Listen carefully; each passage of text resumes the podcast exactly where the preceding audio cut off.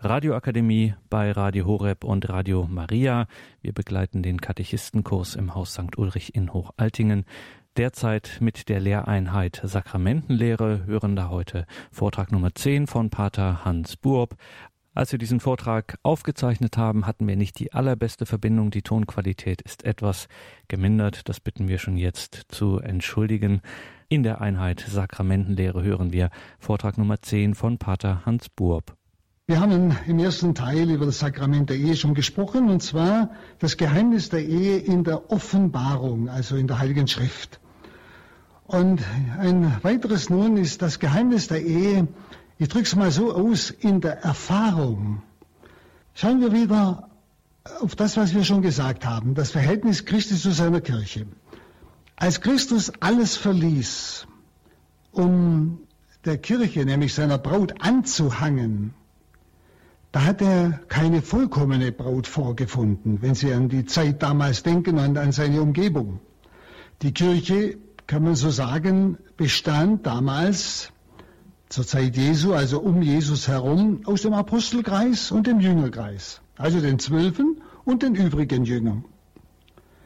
Er musste sie einmal sogar in Schutz nehmen, weil sie nicht fasteten wie die übrigen, bei Markus 2,19. Das heißt ja, solange sie den Bräutigam bei sich haben, sagt Jesus, können sie nicht fasten. Also er entschuldigt sie. Das ist ein Zeichen über die Schwäche dieses Jüngerkreises, dieser Erstkirche, wenn man es mal so sagen darf. Und da ist die Frage, war dieser Jüngerkreis für Jesus etwas Edles, Großmütiges, Selbstloses und Treues? Wenn Sie, das wären doch eigentlich Eigenschaften, die einer Braut wohl anstehen würden großzügig, edel, selbstlos, treu. Aber im Großen und Ganzen sehen wir in diesem Jüngerkreis das Gegenteil und erfahren es oft genug aus dem Munde Jesu selber, zwar immer schön, schonend und liebevoll. Schauen Sie, wie oft seufzte er über die ihre Herzenshärte, gerade auch im Glauben. Oder er seufzte über ihre Schwerfälligkeit im Begreifen. Begreift ihr denn immer noch nicht? Sie kennen die Stelle. Oder auch über ihre Selbstsucht in ihrem Begehren, was sie alles wollten. Das ging ja bis in die letzten Tage seines Lebens hinein, bis in die Stunde des Abendmahls, ja sogar noch in der Zeit nach seiner Auferstehung. Es blieb Jesus nichts erspart. Es blieb ihm eigentlich alles versagt, was ihm menschlich gesprochen in ihrer Liebe auch einmal hätte einen Trost finden lassen. Denken Sie gerade an den Ölberg. Da haben sie geschlafen, als er sie gebraucht hätte. Aber deshalb zog er sich nicht zurück. Er war nicht enttäuscht. Er wartete auch nicht, bis man es einsah und Abbitte leistete. Er kniete sogar vor ihnen nieder und wusch ihnen die Füße, obwohl er wusste, dass sie ihn gleich darauf verleugnen und verlassen werden. Und zuletzt vergoss er sein Blut für sie. Schaut mal, das war sein Verhältnis zur Kirche. Und die Ehe ist ja dieses große Geheimnis im Blick auf Jesus und die Kirche. Schauen Sie, das, was wir bei Jesus da erlebten, das ist Liebe. Das ist seine Liebe. Das ist die Christusliebe. Das ist die Liebe, die sich nicht erbittern lässt, wie Paulus sagt, die nicht das ihre sucht, die alles glaubt, alles hofft und alles überwindet. Diese Liebe siegt letztlich. Er sagt, wenn ich am Kreuz erhöht sein werde, werde ich alle an mich ziehen. Und seitdem, seitdem er am Kreuz erhöht war, erobert er die Herzen. Und nie hat einer mehr erobert als er. Überlegen Sie mal, die Zahl der Christen heute. Nie hat einer mehr erobert als er. Und das ist die einzige Liebe, die tragfähig ist. Diese Christusliebe. Die einzige, die nicht von ihrer Wurzel her menschlich und darum lügnerisch oder sogar trügerisch oder hinfällig oder gebrechlich ist. Schauen Sie, an dieser Liebe bekommen Mann und Frau im Sakrament der Ehe Anteil. Nach dieser Liebe werden christliche Eheleute Ausschau halten, wenn die andere, die menschliche Liebe vielleicht am Ende ist. Das ist die Konkretheit dieses Wortes des Paulus. Es ist ein großes Geheimnis, die christliche Ehe Ich sage es im, Christ, im Blick auf Christus und die Kirche. Nicht? Und da muss man immer wieder Christus betrachten. Wie ist er mit, diesem, mit dieser Erstbraut, nämlich den Aposteln und den Jüngern, umgegangen? Nicht? Er ließ sich nicht enttäuschen. Er blieb in der Liebe bis in den Tod. Und an dieser Liebe, genau daran, nimmt Mann und Frau teil im Sakrament der Ehe. Nach dieser Liebe werden christliche Eheleute Ausschau halten, wie gesagt, wenn die andere, die menschliche Liebe vielleicht am Ende ist. Und diese Liebe wird ihnen gegeben werden, weil sie in Christus sind. Jede Liebe gründet sich auf den Glauben. Und die beiden müssen aneinander glauben, Mann und Frau. Glaube und Liebe gehören zusammen. Also nicht nur in der Theologie, sondern auch in der menschlichen Erfahrung gehören Glaube und Liebe zusammen. Und dieser Glaube sollte in jener Tiefe gründen, wo er nicht mehr erschüttert werden kann und wo nicht mehr der unsichere und hinfällige Mensch ist, sondern wo Gott ist. Also der Glaube und diese Liebe zueinander auch, sollten in jener Tiefe gründen, wo Gott ist, der uns in Christus festgemacht hat, es 2 Korinther 1.21 heißt. Wer aus dem Glauben leben darf, dass Christus in seiner, in seiner Ehe mit enthalten ist, wer aus diesem Glauben leben darf, dessen Glaube und Liebe müssen notwendig stärker sein als jede menschliche Belastung. Stärker als jede menschliche Belastung. Sie haben richtig gehört. Und dieser Glaube aneinander, wissen Sie, bleibt ein Wagnis. Und es kommt sogar noch ein zweites Wagnis hinzu. Zu dem Wagnis mit dem Menschen kommt noch das Wagnis mit Gott. Wir wissen nicht, durch welche Höhen und Tiefen der Erfahrung Gott einen Menschen führen will, wenn er ihnen ganz große Tiefen des Glaubens und der Liebe schenken möchte. Die kommen ja nicht von selbst, diese Tiefen des Glaubens und der Liebe. Sie gehen oft über Höhen und Tiefen der Erfahrung. Es bleibt also auch ein Wagnis in Gott und ein Wagnis des Glaubens. Diese christliche Ehe. So wenig wie ein Christ irre werden darf, wenn er hört, dass Trübsale sein Anteil seien auf dieser Erde, so wenig sollte ein Ehepartner irre werden, wenn er erfährt, dass der Weg zur Auferstehung über das Kreuz geht dass gerade auch in Krisen der Ehe die christliche Wirklichkeit durchbrechen kann. Gerade in Krisen der Ehe.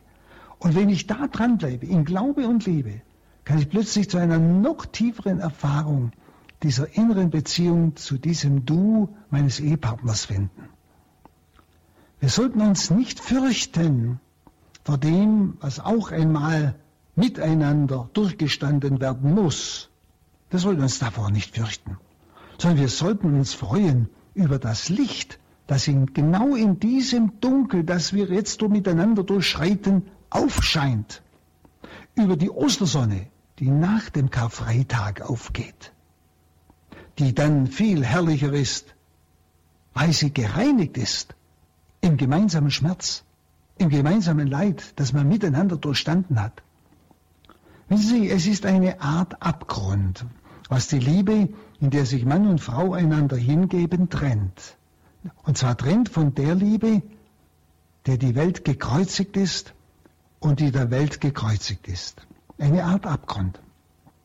Die christliche Ehe ist aber der Versuch und die Verpflichtung, diesen Abgrund zu überbrücken. Das kann der Mensch nicht allein und aus sich. Das wissen wir alle. Das bleibt auch mit der göttlichen Hilfe eine weit gespannte Aufgabe.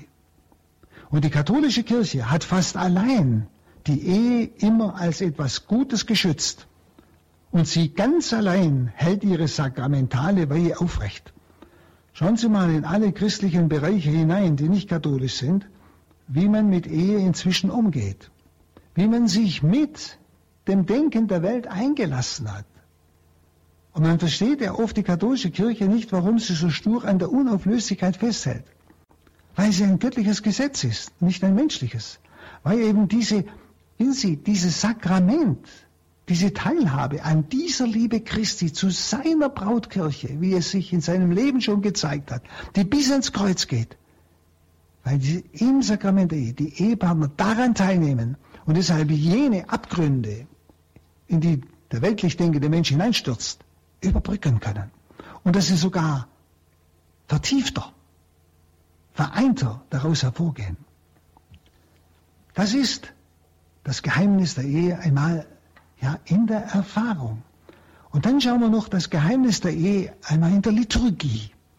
Auch da können wir einen Blick bekommen für das, was Sakrament der Ehe ist.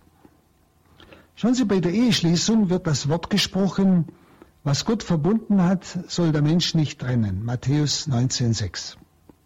Das ist ein Heilandswort, wie alle anderen, einerseits schlicht, andererseits tief. Es wird gesagt, Gott verbindet die Eheleute. Was Gott verbunden hat, soll der Mensch nicht trennen. Gott verbindet die Eheleute. Dieses Wort zeigt, dass es keine Ehe gibt ohne Gott. Wenn das schon in jeder wahren Ehe gilt, wie erst recht in der christlichen Ehe, in der zwei Getaufte, in denen ja schon Christus ist, sich verbinden. Schauen Sie, von der Taufwirklichkeit her erhebt sich die Frage, wenn schon beide christliche Eheleute in Christus sind, eben durch die Taufe, wenn sie in der Gnade leben, nicht? Was kann dann durch das Sakrament der Ehe eigentlich noch Neues werden, wenn sie schon beide in Christus sind? Das Neue kann ja nicht nur in der Vermehrung der heiligmachenden Gnade liegen oder in besonderen Gnadenhilfen nur. Obwohl das auch viel ist, verstehen Sie? Gnadehilfe, welche ja die Eheleute helfen, ihre neuen Pflichten zu erfüllen. Darin kann es nicht allein liegen. Denn beides könnte ja auch zum Beispiel durch die heilige Kommunion vermittelt werden. Vermehrung der heiligmachenden Gnade, besondere Gnadenmittel. Es muss also etwas Eigenartiges geschehen im Sakrament der Ehe. Es muss eine besondere Wirkung des Sakramentes sein, die den Eheleuten einen eigenen Ort im Gnadenbereich Christi zuweist, einen eigenen Ort im Gnadenbereich Christi zuweist. Also Eheleute müssen ihren besonderen Stand und Dienst im Gottesreich haben, ihren besonderen Stand und Dienst im Gottesreich. Und genau darin wird sich das Geheimnis ihrer Verbindung ausdrücken.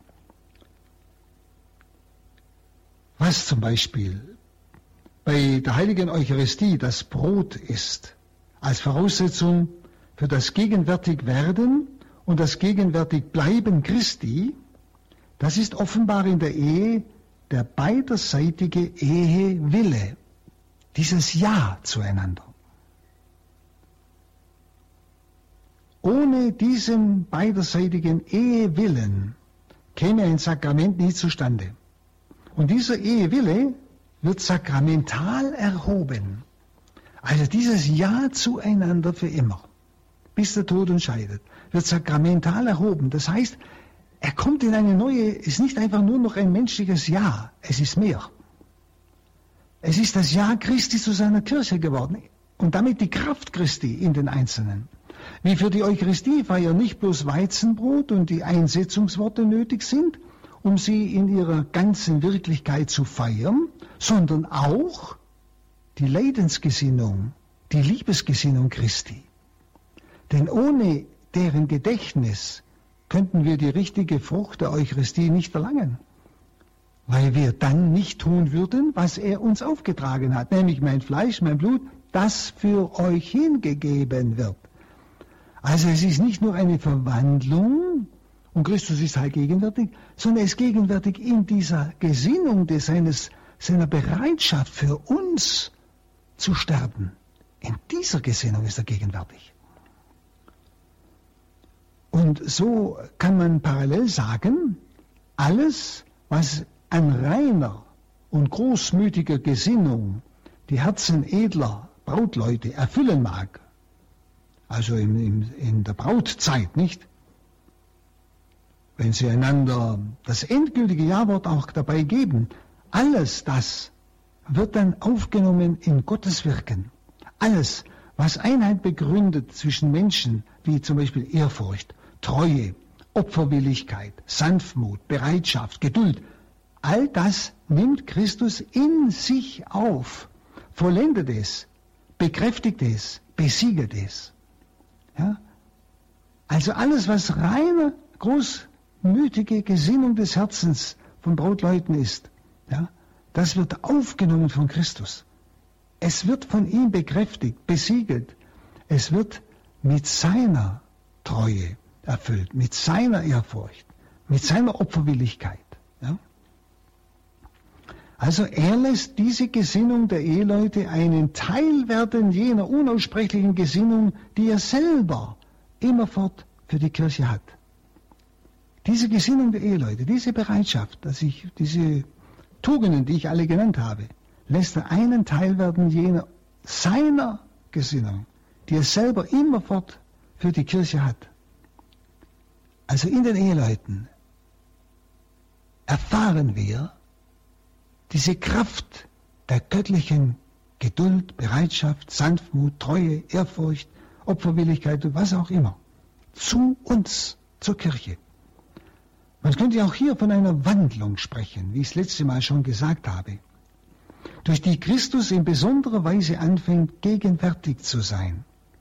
In dem Ja des Mannes zur Frau und im Ja der Frau zum Mann. Christus gegenwärtig sein. Es ist sein Ja.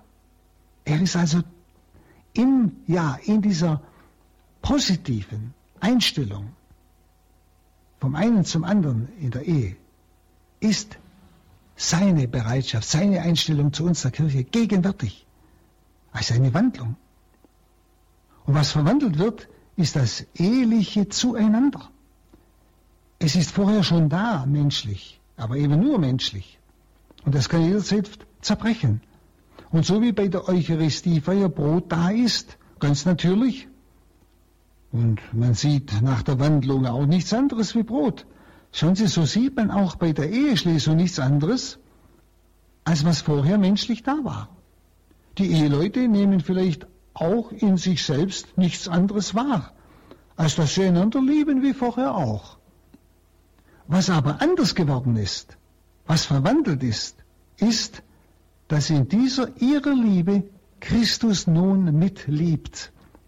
Also dass in ihrer Liebe die Liebe Christi real gegenwärtig ist zu seiner Kirche Braut. Und so wie die Liebe Christi für die Eheleute nichts Fremdes ist, nichts Fremdes, ist also nicht, äh, die Liebe Christi ist was anderes wie ihre Liebe zueinander, sondern sie ist identisch geworden. Also nichts außerhalb ihrer Ehe ist diese Liebe Christi. Nichts neben ihrer Ehe. So ist auch für Christus diese Lebensgemeinschaft der Eheleute nichts außerhalb seiner Ehe mit seiner Kirche und seiner Liebe zur Kirche, sondern eins mit ihr. Und so können ungeahnte Tiefen der Liebeswirklichkeit Christi in den Eheleuten offenbar werden. Also hier verbindet sich. Vorher ist es die rein menschliche Liebe von diesem Mann und dieser Frau. Und die Liebe Christi zu seiner Kirche ist gleichsam, ja, man könnte sagen, außerhalb dieser Liebe. Das ist vielleicht auch nicht richtig gesagt.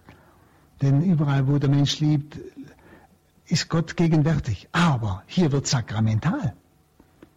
So wie das Brot verwandelt ist in den Leib Christi, so ist ihre Liebe verwandelt in die Liebe Christi. Verstehen Sie? Und das wird dann eben merkbar, wenn beides einmal gefordert wird, wenn eine opferbereite Liebe gefordert wird dass Eheleute plötzlich spüren, wenn sie zu ihrem Ja stehen, dass sie eine innere Kraft haben, die sie sich selbst nie zugemutet hätten. Dann merken sie es. Den letzten Gedanken äh, gerade möchte ich noch vertiefen, nämlich die Ehe wird im Angesicht der Kirche ja geschlossen. Normalerweise öffentlich in der Kirche, also vor der Gemeinde oder mindestens vor dem Pfarrer und zwei Zeugen. Und diese Öffentlichkeit vor der ganzen Kirche umfasst auch das Jenseits. Denn die Kirche, zur Kirche gehören auch die Erlösten, die schon in der Ewigkeit sind. Ja? Also es umfasst auch das Jenseits. Schon zu Anfang des dritten Jahrhunderts schreibt Tertullian an seine Frau folgende herrliche Worte.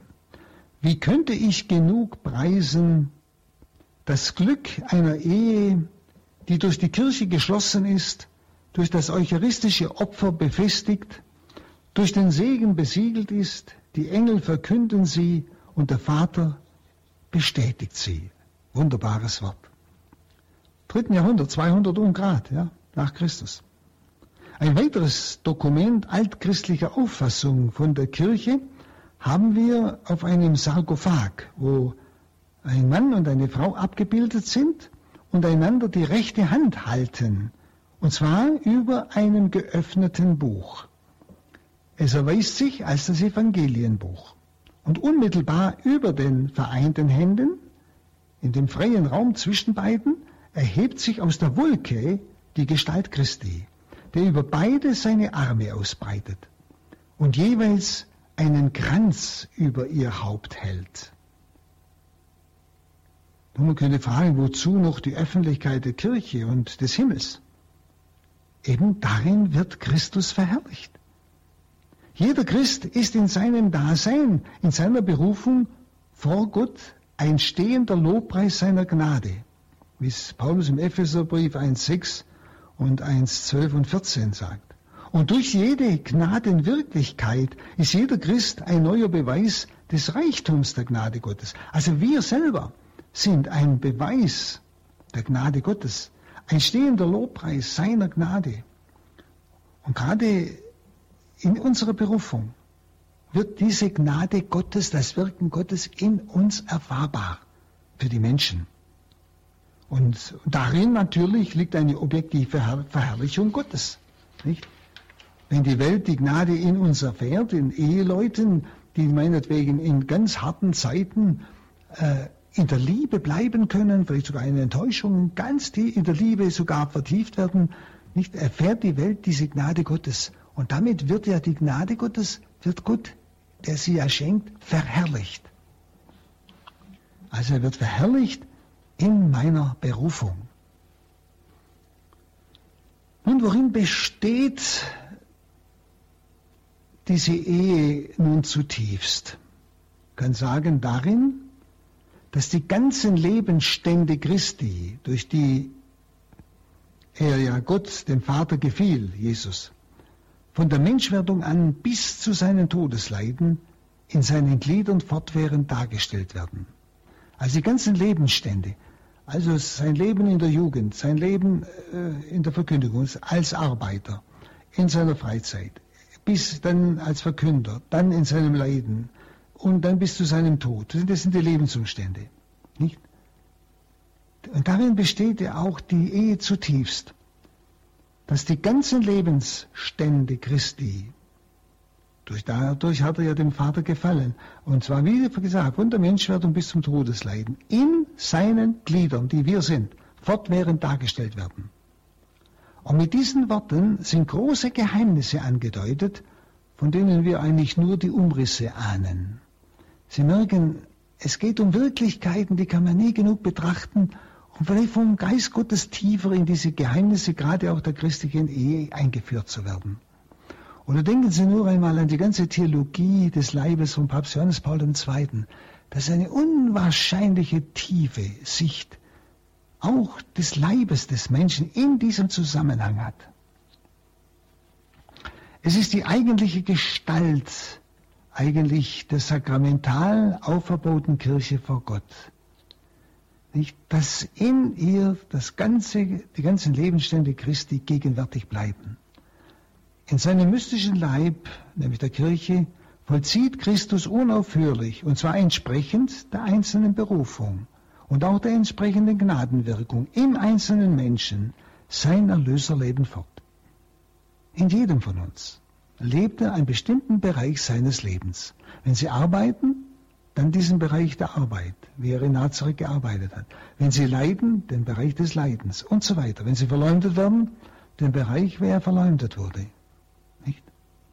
Und so wird durch eine Ehe nicht bloß diese eheliche Lebensgemeinschaft auferbaut, sondern ein Stück Kirche verwirklicht. Und diese Wirklichkeit greift weit hinaus über unser Begreifen und unser Wollen. Weit hinaus. was es heißt, dass eheliche Lebensgemeinschaft ein Stück Kirche verwirklicht, nämlich sichtbar macht diesen Christus und seine Brautkirche in diesen beiden Eheleuten. Und diese Wirklichkeit greift weit hinaus, wie gesagt, über das, was wir begreifen. Wir wollen ja, was die Kirche will, klar. Und die Kirche will, was Jesus Christus will. Hoffentlich bleibt es auch so. Das Ja am Traualtar ist ein Ja zu der ganzen herrlichen Heilswirklichkeit, die in Christus alle Himmel und alle Zeiten umspannt. Ein Ja zu der ganzen herrlichen Heilswirklichkeit.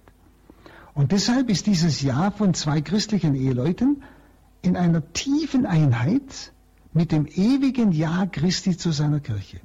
In einer tiefen Einheit mit dem ewigen Ja Christi zu seiner Kirche. Und in diesen Eheleuten erneuert Christus hörbar für die ganze Gemeinde sein Ja zu uns. Also nicht bloß die zwei da vorne sagen, ich äh, nehme dich an als mein Mann, sag Ja zu dir in guten und bösen Tagen, bis der Tod uns scheidet. Sondern in diesem Ja zueinander hören wir das Ja Christi zu seiner Braut. So konkret ist das. Und in diesem ewigen Ja Christi zu seiner Kirche gründet ja die Unauflöslichkeit der christlichen Ehe und nirgendwo anders. In diesem ewigen Ja Christi zu seiner Kirche gründet die Unauflöslichkeit christlicher Ehe, weil in diesem Ja nun das Ja Christi zu seiner Kirche gegenwärtig ist. Das Ja ist vielleicht das sakramentalste in der Ehe, und das Gnadenwirkendste. Darum ist es wichtig, dieses Ja zueinander immer wieder zu erneuern. Christus spricht dann dieses Ja, das ist Sakrament. Ja? Spricht nicht nur Symbol, sondern wirklich. Er spricht selber dieses Ja zu seiner Kirche.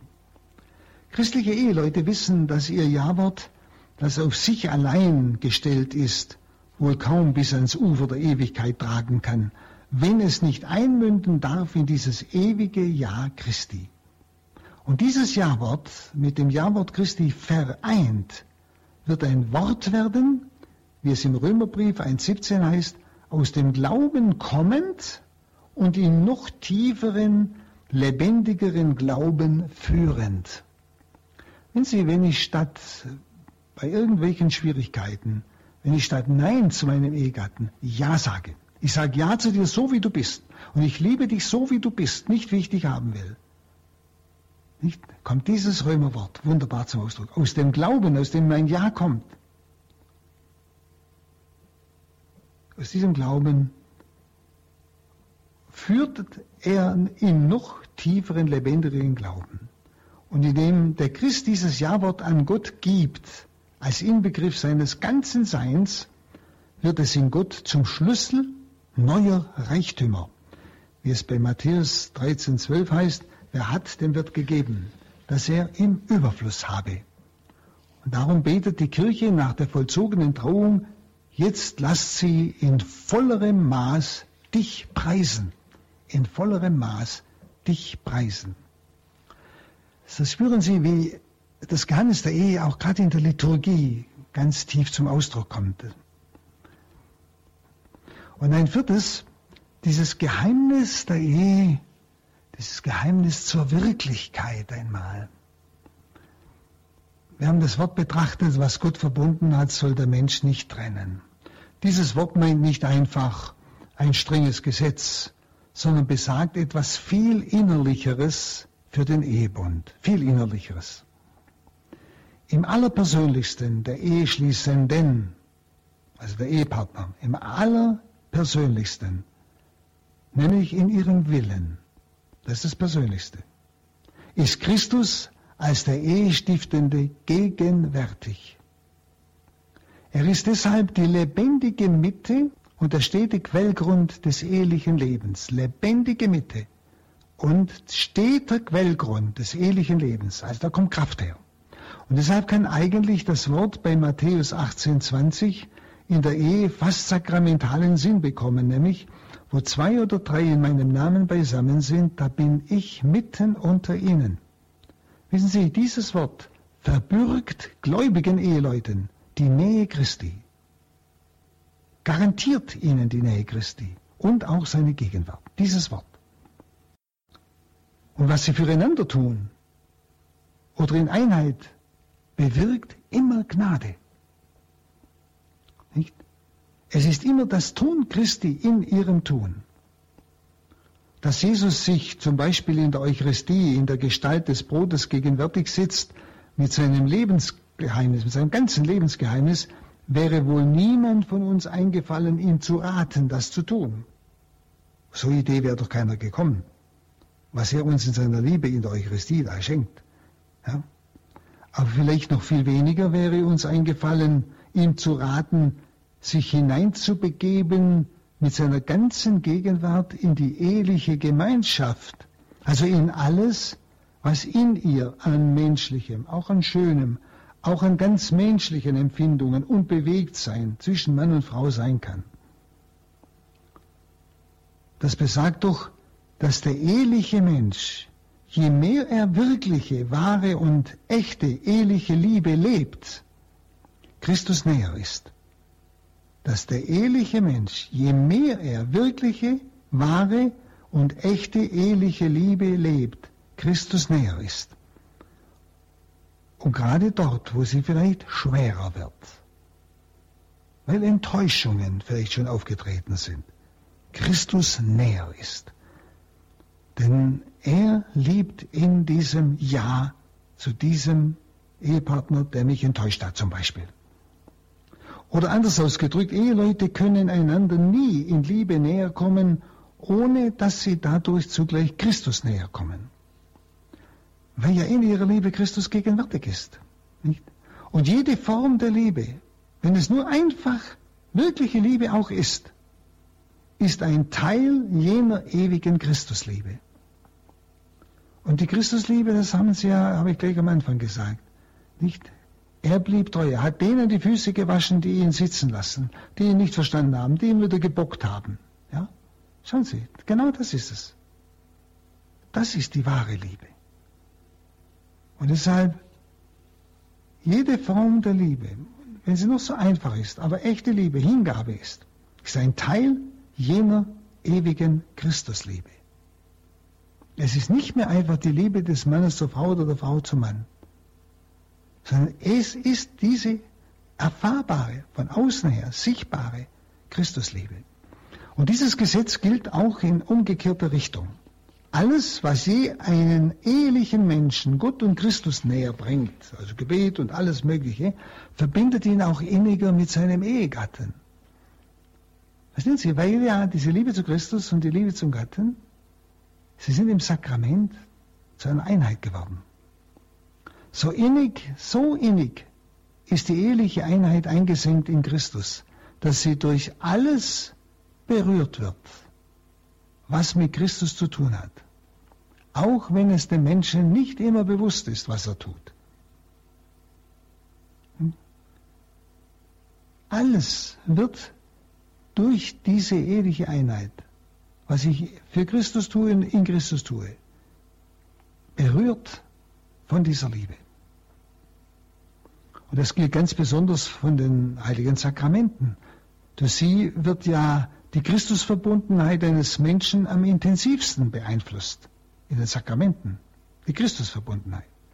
Wenn also Ehegatten mit Christus zum Beispiel im Sakrament des Altares sich vereinigen in der Kommunion, dann werden sie auch neu und tiefer mit ihrem Gatten vereinigt. Und das in dem Maß, wie der Einzelne wirklich auf das eingeht, was Christus in ihm will. Wer also seine Frau wahrhaft liebt, wird von dieser Liebe zu Gott hingetragen. Wer sich Gott ganz hingibt, findet seine Frau in ihm und umgekehrt. Und wo keines von beiden geschieht, ist die Liebe noch nicht entfaltet. Also Sie merken, man tut sich schwer, Worte zu finden für diese unbegreifliche Wirklichkeit. Schauen wir noch hinein in diese Liturgie der Brautmesse, in das Geheimnis der Brautmesse. wo wir wieder einen Aspekt vielleicht spüren können. Wiederum Tertullian, dieser Kirchenvater, schreibt um das Jahr 200, 200 nach Christus, wie soll ich genügend das Glück einer Ehe preisen, die durch die Kirche geschlossen, durch das Opfer bestätigt ist? Also die Eheschließung war demnach in der Urkirche, mindestens in Nordafrika, bereits kirchlich geordnet und mit dem eucharistischen Opfer der Eucharistie verbunden. Dass nach also dem Willen der Kirche die Ehe schon damals innerhalb der Eucharistie geschlossen werden sollte. Und das deutet auf die innere Beziehung hin zwischen diesem Bund der Ehe und dem Bund des Opfers des Neuen Testamentes. Der Eucharistie hat Jesus sich ganz hingegeben für seine Kirche und seine Braut. Und so wird dieser Bund der Ehe geschlossen, wo in dieser Einheit, nicht, der Hingabe aneinander, nicht, dass der Mann fähig wird, genauso sich hinzugeben an seine Frau, wie Christus für seine Kirche. Die Ehe ist auf eine gewisse Weise, kann man sagen, die Fortsetzung, ja die Darstellung der Menschwerdung Christi. Die Menschwerdung Christi schließt schon in sich auch die Passion, das Leiden.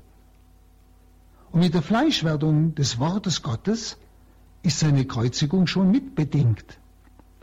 Also in der Menschwerdung hat das Leiden Christi eigentlich schon begonnen.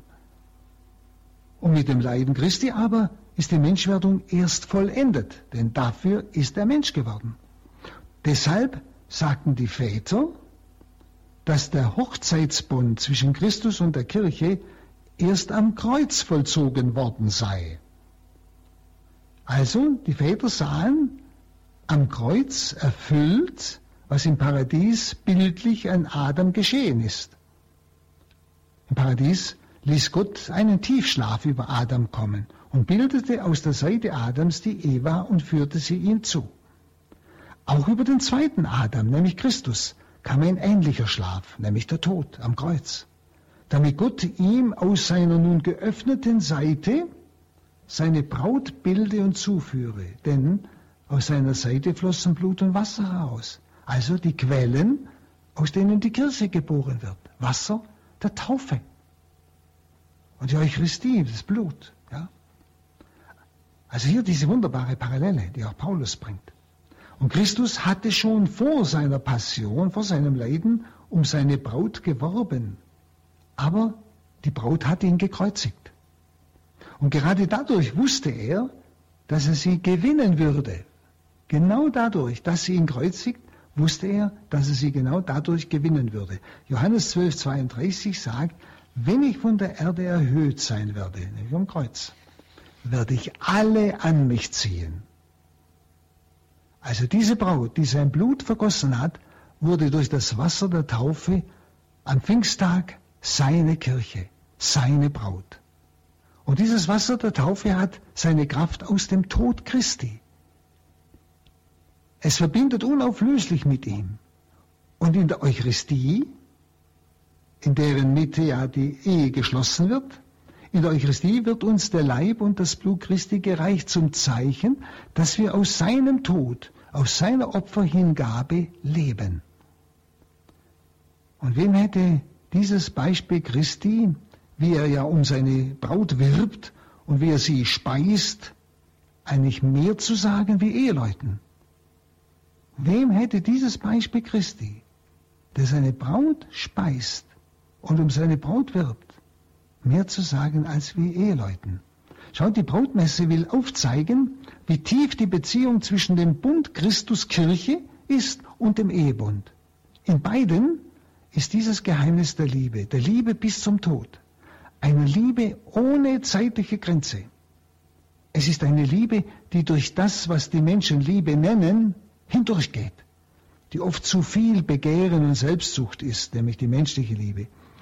Wenn sie also Anteil hat an dem Geheimnis der Liebe Christi. Was die christliche Ehe von einer Naturehe unterscheidet, ist nicht nur ein Sollen, was sie also mehr tun sollen, also eine moralische Forderung, nein, nein, sondern was eine christliche Ehe von der Naturehe unterscheidet, ist ein Sein und wirkt sich aus im Können. Das heißt, sie haben eine ganz neue Wesensart. Es ist in ihnen etwas wesentlich Neues. Und sie können etwas leben, was die anderen nicht können. Wenn Paulus schreibt, liebt eure Frauen, wie auch Christus die Kirche geliebt und sich für sie dahingegeben hat, nicht? dann will er mit diesem Wie nicht eine Forderung verbinden, nicht? sondern er hat einen tiefen und fruchtbaren Grund angedeutet, aus dem die Erfüllbarkeit der gestellten Forderung erwächst. Daraus können sie so leben. Ja? Können sie wie Christus leben. Nicht sie müssen, sondern sie können es. Und dieses göttliche Wie ist ein begründendes und helfendes Weil. Weil sie mit Christus so eins sind, können sie lieben, wie Christus liebt, sich kreuzigen lassen und genau im Leiden die Braut an sich zu ziehen. Und so einer Liebe kann sich eine Frau überlassen, wie es Paulus schildert, ohne zu verlieren, sondern darin sogar Schutz zu finden und sich entfalten zu können. Ja? Und so wird man gerade in der christlichen Ehe wie auch in der Ehelosigkeit die Wirklichkeit des Geheimnisses der Erlösung erfahren. Die Sünde hatte ja als Folge den Egoismus. Sein wollen wie Gott. Ich bin die Mitte. Und so heißt es in der Genesis bei der Schilderung des Sündenfalls, der Mann wird über die Frau herrschen. Egoismus. Das ist die Folge des Sündenfalls. Paulus wählt ein fast ähnlich klingendes Wort. Die Frau sei dem Mann untertan. Nur kommt hier etwas vollkommen Neues. Wie dem Herrn. Und der Mann soll die Frau lieben, wie Christus die Kirche liebt. Also hier herrscht der Mann nicht mehr, wie als Folge der Sünde, sondern hier liebt er und gibt sich hin, wie Christus sich hingegeben hat. Und vielleicht ist das Wort des heiligen Paulus aus dem Römerbrief 5.20 im Verhältnis der Geschlechter zueinander besonders auffällig, nämlich wo die Sünde überhand nahm, da wurde die Gnade noch überfließender. Vielleicht hat gerade im sexuellen Bereich die Sünde am tiefsten überhand genommen, in dem dieser Trieb verwilderte und der Mann wirklich herrschte über die Frau in der Sexualität, in der verwilderten Sexualität, meine ich jetzt. Aber Paulus sagt, da wurde die Gnade noch überfließender, wo die Sünde überhand nahm. Also durch die Erlösung im Sakrament der Ehe wird der Eros, das menschliche Liebe, geheilt hin zur Agape, zur göttlichen Liebe. Und Agape ist nicht die Liebe vom Menschen, sondern von Gott. Und sie wird dem Menschen eingegossen, wie es im Römerbrief 5.5 heißt. Und in der Ehe wird dieser Eros, diese menschliche Liebe, erhöht zur Agape durch die Gnade. Und wo Eros bereit ist, sich selbst aufzugeben, da wird es sich als Agape wiederfinden. Und Agape, göttliche Liebe, hält das, was der Eros versprochen hat. Und wie viel verspricht menschliche Liebe und kann sie nicht halten. Aber die Agape, dann, die kann sie halten. Das ist die göttliche Kraft. Schauen wir noch auf die liturgische Feier kurz der Eheschließung. Schaut, weil Ehe ein Sakrament ist, das heißt ein sichtbares Zeichen der Gnade, muss das Zustandekommen des Sakramentes auch eine sichtbare Gestalt haben. Nicht? Und deshalb seit dem Konzil von Trient ist die Eheschließung für Katholiken nur gültig vor dem Priester und zwei Zeugen. Und schon der heilige Ignatius schreibt in einem seiner Briefe an den heiligen Polycarp. Polycarp war ein Schüler des Apostels Johannes, also um das Jahr 151. Es ziemt sich für Bräutigam und Braut, ihre Verbindung mit Gutheißung des Bischofs zu schließen, damit die Ehe nach dem Sinn Gottes sei und nicht nach sinnlichem Begehren also sakramentale Ehe. Und daraus sieht man, dass in der kleinasiatischen Kirche um das Jahrhundert, also zur Zeit noch des letzten Apostels Johannes, bereits eine Eheschließungsform in Gebrauch war, die der heutigen im Wesentlichen entspricht. Dasselbe bezeugt auch Tertullian für, das, für die afrikanische Kirche im nächsten Jahrhundert, um 200, nicht?